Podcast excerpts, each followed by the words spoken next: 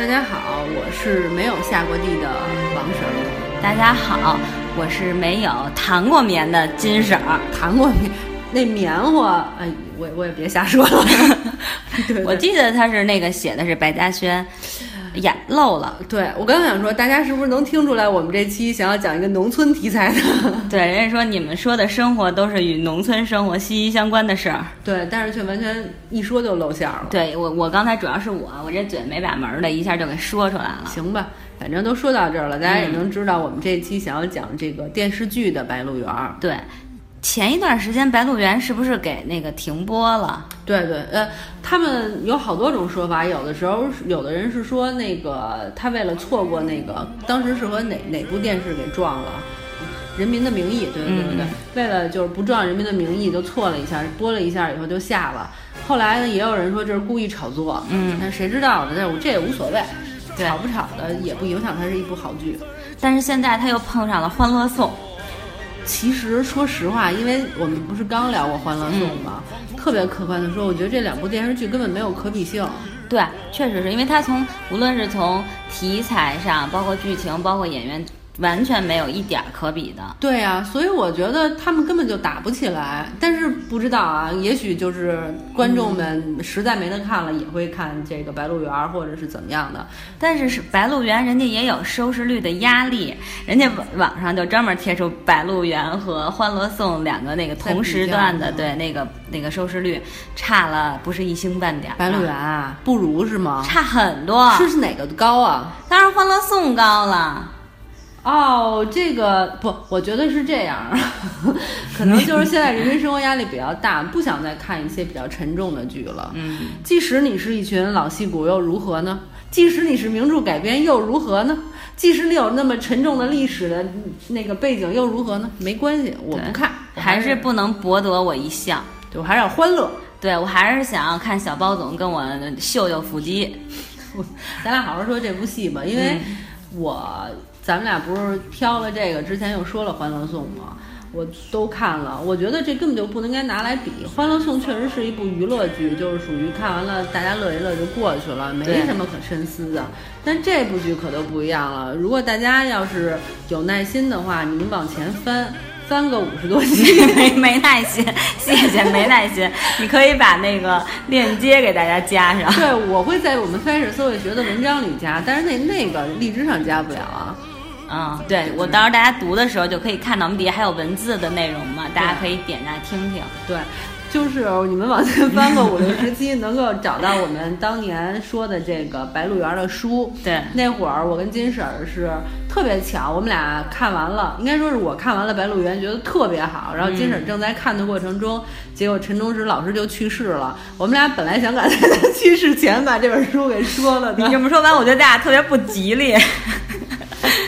人陈忠实老师去世了，怎么说的那么嬉皮笑脸的？对对对，不严肃。对，就是这么一个伟大的作家。没错没错，嗯，嗯，所以我我们俩就挺挺巧的，没想到就是当时正准备说这本书的时候呢，陈忠实老师就去世了。当时我还真的有一点伤心，因为我觉得这真的是一部特别好的作品，我觉得还挺伟大的。但是仔细想想，对他除了这部作品，也没有写了什么其他的。对，所以人家这是相当于陈忠实老师用一生完成了一部作品。虽然他没有用一生，但是他这一生有这一部作品已经 值了。对对对对对，对对，咱不开玩笑了，就好好说。所以呢，我们俩真的是特别喜欢《白鹿原》这部小说儿，所以《白鹿原》拍成那个电视剧的时候，我真的是非常非常期待。对，之前我们俩在说《白鹿原》小说的时候，也说到他的电影活活。儿活活说了两期，同时也说了电影，当时张雨绮演的，王安全拍的，王全啊，王王王全安，不安。全。对，当时他们俩还是夫妻，这不不认真的大家说，对对对。所以就说明我们俩对这个白《白鹿原》这部小说的喜爱程度。对，对，然后这次拍了电电视剧呢，我们俩就真的挺开心的，嗯嗯也特别的想看看他们到底能演成什么样。虽然说我们俩也没什么关系吧，但我们对作品的热爱，真的是特别热爱。对不是，我不知道大家都看没看过这部小说。反正我跟金婶看完了以后，觉得这部小说啊，当时我你们听我们那个听我们那段语音的时候，就能听到好多什么历史感。历史的长河，生命的厚度，生命的广度，这那对，正全是这些大词儿。对，都是这种大词儿，但是这些不是说那种学人家故意安的这种词儿，是真的你能从这部小说里感受到的东西，它特别有力量的一部作品，我们就特别推崇。然后这部电影电视剧，咱们该开始说了哈。可以开始说了，这部电视剧怎么说呢？首先，我对他的演员演技就不用说了，嗯我觉得没有必要说，实在都是都是太出色的一群演员嘛。那你可以给大家介绍一下这些演员都是谁？对，白嘉轩是那个张嘉译，张嘉译，对，哎，但是我觉得张嘉译其实本身演技没问题，但张嘉译太囊了，看着张嘉译白白嫩嫩的，一看就不像下过地的。反正就他第一集演吃饭那会儿，我觉得有点傻。他是一老农民，说到底他也是个老农民。你不觉得就是电影里边是那个张丰毅演的白嘉轩，对对对，应该黑又瘦，不是至少是黑的那种精瘦，壮，对吧？但是他一看像是一个什么大夫、教书先生什么的，还对还驼着背，尤其是那个吃饭那个，就来一碗。但是演技没问题啊，咱就不说了。何冰，何冰的话来讲，他演的是陆子霖，陆子霖，我觉得，我真心觉得啊，不是，虽然不是何冰的问题，但是呢，就编剧没把这个改编好。嗯，但是就这么比起来的话，我觉得达康书记演的那个陆子霖比何冰还是要好，比比在我心目中更像更像陆子霖。对真的特别像。就是我之前是先看的他演的那个《白鹿原》电影，后看的书。导致我在看书的过程中，一直都是他，就是达康书记跟那儿嗯这那的调戏田小娥什么的。相当就说明你已经把他的那个形象深入你的心中了。而而且对你，你一边看书一边在想他的形象，都觉得特别符合，就觉得演的真的特别好。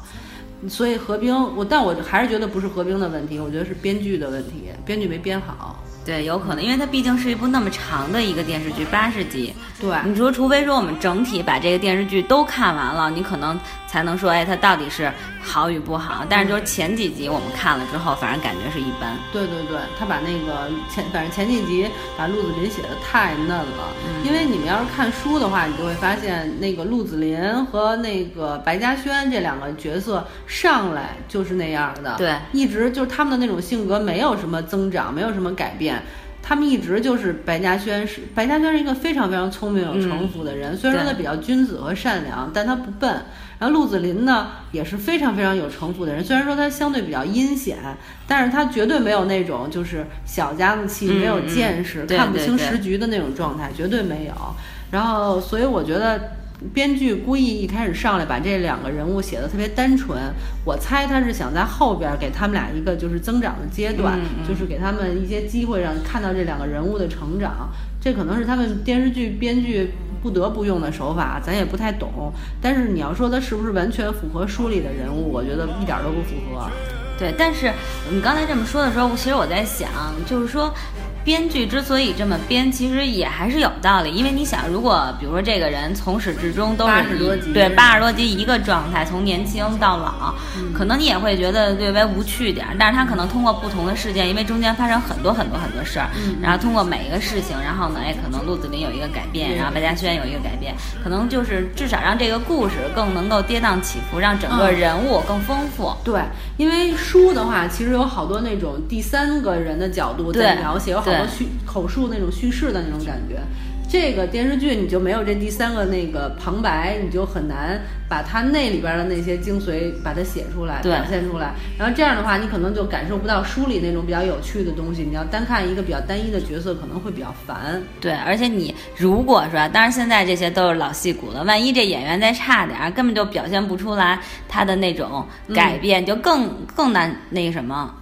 对，这我倒不担心。我觉得他们其实演是不会有问题的。对，就是现在这目前看来，这几个老戏骨应该是都是没有问题。对，而且我觉得那个，哎，我现在反而觉得，虽然说他把白嘉轩的爹，就是电视剧把嗯白嘉轩的爹的戏安排的太长了，不合常理啊，也有悖那个原著精神。嗯，但是我觉得白嘉轩的爹和陆子霖的爹是目前我特别认可的两个角色 而且我觉得陆子霖的爹那种坏人的那个状态，嗯就是那个坏的程度特别好，特别像中国。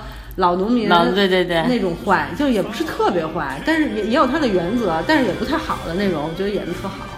对，而且这里边那个仙草是那个秦秦海璐演的。对，其实本身在原著当中啊，就是秦海璐这个角色仙草，她的笔墨特别少，就是前几前几页就是说白嘉轩怎么娶的她，就说了这么一点，他怎么害怕？他怎么害怕？对，后来就都没有了。对，但这个里边的秦海璐，我觉得挺彪悍的，戏份特别足。对，而且一开始他就那个呃。白嘉轩不是说那不想娶她吗？他又走了，后来找他喝酒去，他去那个陆子霖家喝喜喝喜酒，不是喝那个扛回去，给他扛回去。我觉得这点就跟我心目中那仙草的性格完全不同。仙草就是一本分的农村妇女，对，哪儿那么烈性啊？我觉得对这这点我特认同。嗯，没事瞎给人加戏，我不太喜欢。但是我就在想，其实你仔细看那个《白鹿原》的这部小说的话。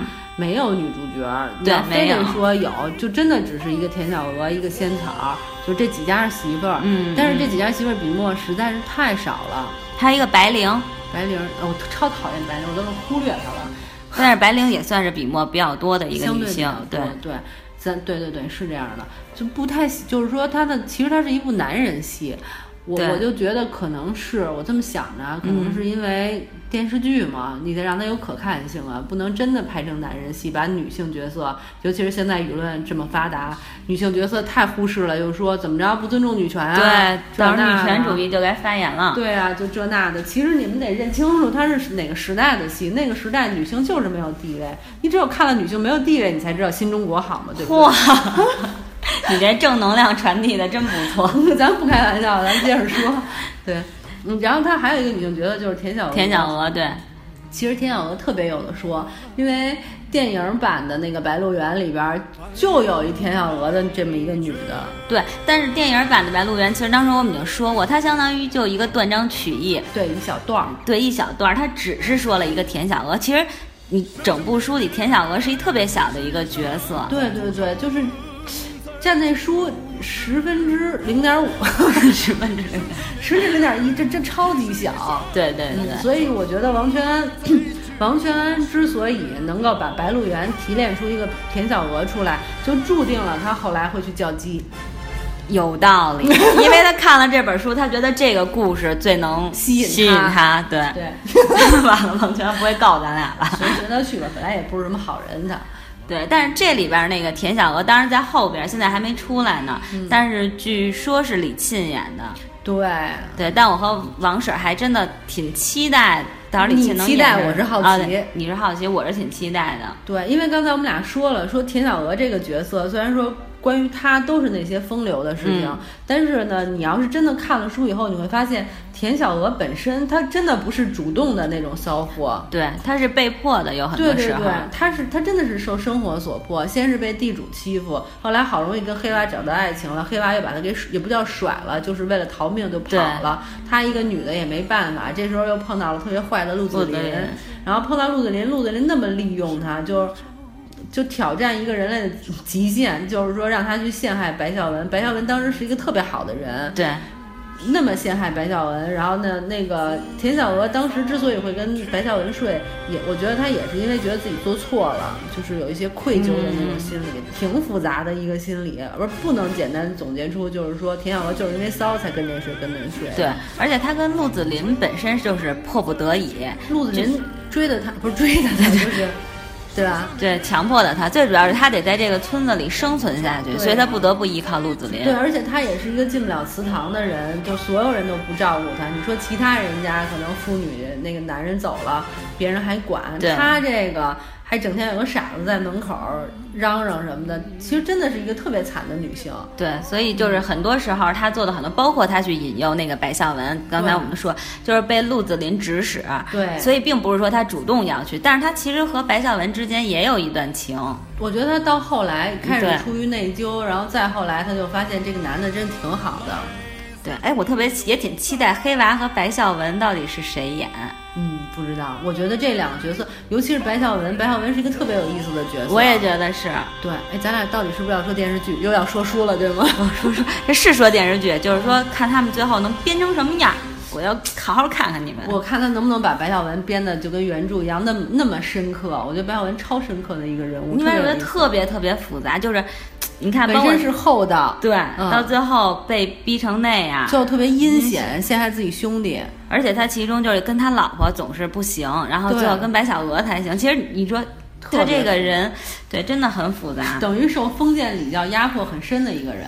有可能他其实，我就当时咱们看叔叔，我就想，也许他本质上就是那样一个人，但是他生于这种家庭，白嘉家轩家庭，对，就不得已，然后把自己表现的忠厚老实。对对对，所以说非常非常有意思的一个人，你怎么看都有意思。所以你在看看电视剧的话，你就看这个编剧水平高不高，他看这个书对对对，看的到底深刻不深刻。对，但是我们刚才说到田小娥，其实是想说，我觉得我个人觉得张雨绮就不能代表田小娥，因为张雨绮嗯太妩媚了，她感觉确实是挺挺像一骚货的。所以我就觉得她没有表现出那个白田小娥的无奈来，但是呢，李沁又有点太清纯了，我觉得她也田小娥还是一个有风情的女人，所以我们俩刚才在聊说，其实自己心目中谁更像白小娥。然后我跟金婶说的是，我觉得还不如让田小呃田海璐、秦海秦海璐、秦秦海璐，还不如让秦海璐呢演那个田小娥，别演仙草了，仙草没啥戏。对，其实你想嘛，就是那个张雨绮的田小娥，实际上就是王全安心心目目中中的田小娥。没错，对吧？但是李沁呢，你刚才说，其实我觉得也有点道理，是因为李沁她不一定能够驾驭这个角色，你就觉得她面对这个角色是有点她太单薄稚嫩了。对对对，对，因为田小娥是一个命运特别坎坷的女性，而且我在想，她要跟陆子霖那什么的话，冰啊，真是，哎呦，越说我越期待，哎 是吧？所以我就说我特别期待，我特别想看到底是他怎么去驾驭这个角色，因为这个角色其实真的不是表面上睡睡就这么简单，他一个内心是非常丰富的和对那种无奈。而且他做每件事情，你都能看到他是有原因的，他绝对不是单纯就那么去做的就是想看他能不能把这个原因演出来。对，所以我当时思我当时也提了一个人物，我说蒋欣，我觉得也有可能能够演这个田小娥。我我我跟金婶儿的意见比较相同，就是我特别信任蒋欣的演技，我觉得她一定能演好。但是很遗憾啊，她并没有演。对而且我们确实说实话也，我反正没看过她农村戏的没妆什么样哈。对对对。对，但我觉得这对她来说都不叫事儿，应该是，哎，我真的特别期待。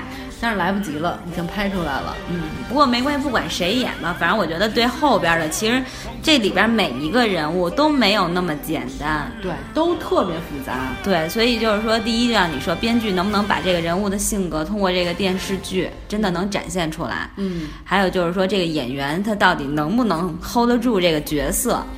我其实对演员本身都有信心，我就是对编剧没信心，因为前几集改的我就特别不认同，所以后我只能说再看看后边吧，也许越改越好也说不定。但是你看啊，就前几集这几个大腕儿，像秦海璐都算大腕儿了。大腕儿就如果我觉得秦海璐就是说他把用于仙草的话，我觉得仙草的戏份儿一定不会少。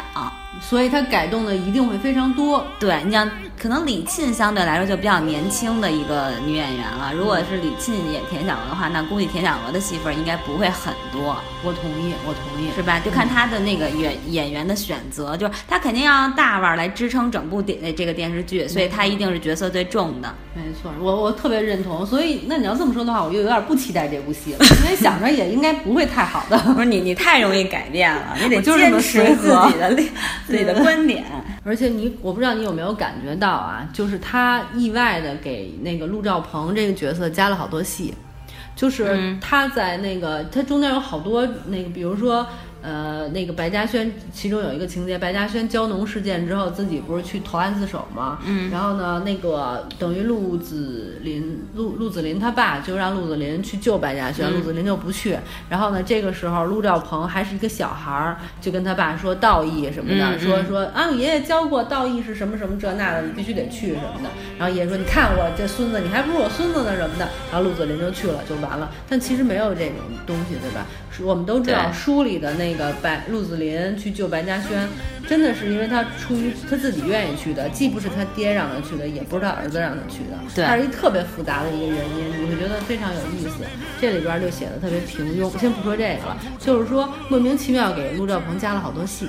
这就是为陆兆鹏接下来的这个发展铺垫一下。陆兆鹏我敢肯定，一定是这里边特别重点的一个角色。嗯，会有很多正面的，就特别正面、特别一身正正气的这么一个角色。对，因为他毕竟是那个共产党共产党员，对他还是要有共产党员该有的样子。但是我们看过这本书的人都知道，其实就是他这个角色不值得歌颂。嗯，他这角色其实挺孙子的，说白了。对，那是那个时代的，咱们可以就是按现在这个时代哈。对，就不仗义，特别缺德，坑他所有的朋友。反正小说里这么写的，所以我觉得，我估计啊，这电视剧在这部分的改编一定不尊重原著。对他肯定不不能尊重原尊重原著。对对对，所以也比较遗憾，他这个人物就会写的非常肤浅，想来是。对，而且刚才我们看了看，不是刚才，就对之前 之前看了看，然后就是其实网上很多网友就还都挺挺喜欢陆兆鹏的这个角色，挺歌颂他和白灵之间的这段爱情。对，我就特别费解这件事情，让我就是首先他跟白灵的这个爱情是多么的孙子呀。就是这俩人都是特别孙子的两个人，然后呢，那个白灵儿就是就是个白眼狼啊，他什么白灵儿啊，他真的是白眼狼，就是六亲不认。你说你再怎么追求你的理想，你怎么连亲情都不顾呢？对你也可以，你的理想特别伟大，可是你怎么不能生混蛋呀，对吧？但是白灵就是一个生混蛋，所以我觉得简直他死了也不可惜。而且白灵一开始跟陆陆兆鹏的弟弟爱的这那这那的，然后说变心就变心了，变心也就变心了。那兔子还不吃窝边草呢。说真的啊，我觉得正常人类价值观在这两个人身上都颠覆了。而且陆兆鹏是多孙子一个人，坑了各种人，坑完了那个黑娃，还还坑自己弟弟，还坑自己家里。而且最最缺德的是坑冷先生的那个女儿。嗯，对。虽然说包办婚姻，我们也知道你特别惨。你要反对包办婚姻的话，你头天那个新婚夜里，你别跟新娘睡，对不对？你反对包办婚姻，你还跟新娘睡一觉，睡完了你又逃跑了。你说这他妈不就是一傻逼吗？其实对你，你刚才说让我才突然间想起来，就是冷先生的女儿其实是这部小说当中最悲惨的一个女性而且是谁导致这个女性这么悲惨的？就是陆兆鹏啊。对，但你看，你刚才咱们就一直在聊，其实我后来就还是在回想这个整个这部书。其实这部书当中对于爱情的描述很少，没有什么爱情，它其实就是在讲这个白家陆家的这个整个的两个家族的这个几代人的一个生活，包括这个社会的一个变迁的一个过程。对对对。但是我后来在想，你说这个电视剧里如果少了点男欢女爱的话。就好像真的就更别更不会受到大众的这种欢迎和喜欢，所以就是编剧他也一定会迎合一些大众现在的口味，所以他会改编很多。所以我觉得就是说，特别客观的说，这部戏只不过是。呃，白鹿原的一个大 IP，然后至于它的细节，已经不是曾经的白鹿原，而且它的灵魂都改变了，就它很难完全就是忠实于这个作家的这种，或者陈忠实老师的这个最初对初衷。就像我们之前其实讨论过很多电影，也是，就真的你一个电影能够拍出这个作品的精髓是很难的，因为它毕竟得要商业社会哈，它也要迎合一下咱们大众的口味。对，然后去改变，而且包括现在的时代背景，你说陆兆鹏他必须得有一个新的形象。唉，很遗憾，真的，因为我觉得这部书的魅力在于它的真实，而不是刻意美化任何人。他所有人，其实你要真客观说，你说白嘉轩就是个纯好人吗？也不是，对吧？包括陆三是很耿直、一心为主，但你说陆三真的好吗？也没有多好。所以我觉得每个人都有自己阴暗一面，就是他的他的人就非常真实，这是他最大的魅力。可惜，我知道电视剧也不会表现出他这个这一部分来。对，因为你像陆三，他最后不是把那个田小娥给杀了，其实他内心也是很痛苦的。对。但这些东西，我我始终觉得，就是如果电视剧去改编的话，真的很难很难去，因为它太真实了，对，有点残酷，对，所以。就没办法放到荧幕上给大家看，是吧？对，而且这也不符合我们现在主流价值观呀。对呀，就 咱们这么和谐的社会，对对对对对，宣扬真善美。对，那你要这么说的话，我都不知道我要不要推荐。其实还是要推荐，就是单纯从我觉得这部戏，就算是它没有原著那么厚重，它也不，它也相当于另一部《大宅门》，就是说它还是有很多戏剧上好看的东西。对对对，你你要这么说，我觉得特别对，就是它至少会是一部，嗯，虽然跟原著比起来，也许略微逊色啊，差一些，但是真的它还会是一部好的历史剧。不是，也不能按电视电视剧，对吧？对对对对对，我我那天看了前几集，我就觉得它有点大宅门那意思，就是那个人物啊，然后这个跌宕起伏的这个剧情啊什么的都差不多。我觉得还是不错的，也值得看一下吧。而且我觉得你如果看完这部电视剧，有很多人会有那种冲动，说得我再看看原著吧。看完原著你就知道什么叫好小说了。对，嗯，我觉得如果要是说看完这个电视剧能引起大家想看原著的这种想法的话，那这个电视剧就是成功的。同意，同意，非常对吧？嗯。所以，那我们先说这么多吧，因为这电视剧八十集呢，这刚播了二十来集，二三十集。对，所以我们等到播个六七十集的时候，至少等于白孝文他们都长大了以后，咱们看看再要不要再说。对对对，到时候看看接下来他会往哪个方向去发展，咱们才能更客观的去评价这个编剧到底对这部剧那个改编的好和不好。对，如果他编的不好的话，我们会无情的指出来；对他要编的好的话，我们也会积极的表扬的。那当然了，咱俩一直都表扬各种，好吧？咱俩太好说话了。对啊，那咱们就先说这么多。好的，拜拜，拜拜。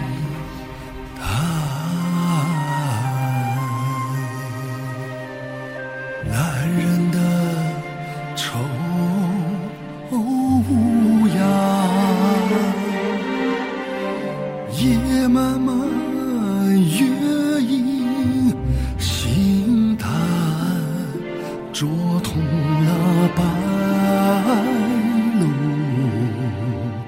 白鹿茫原。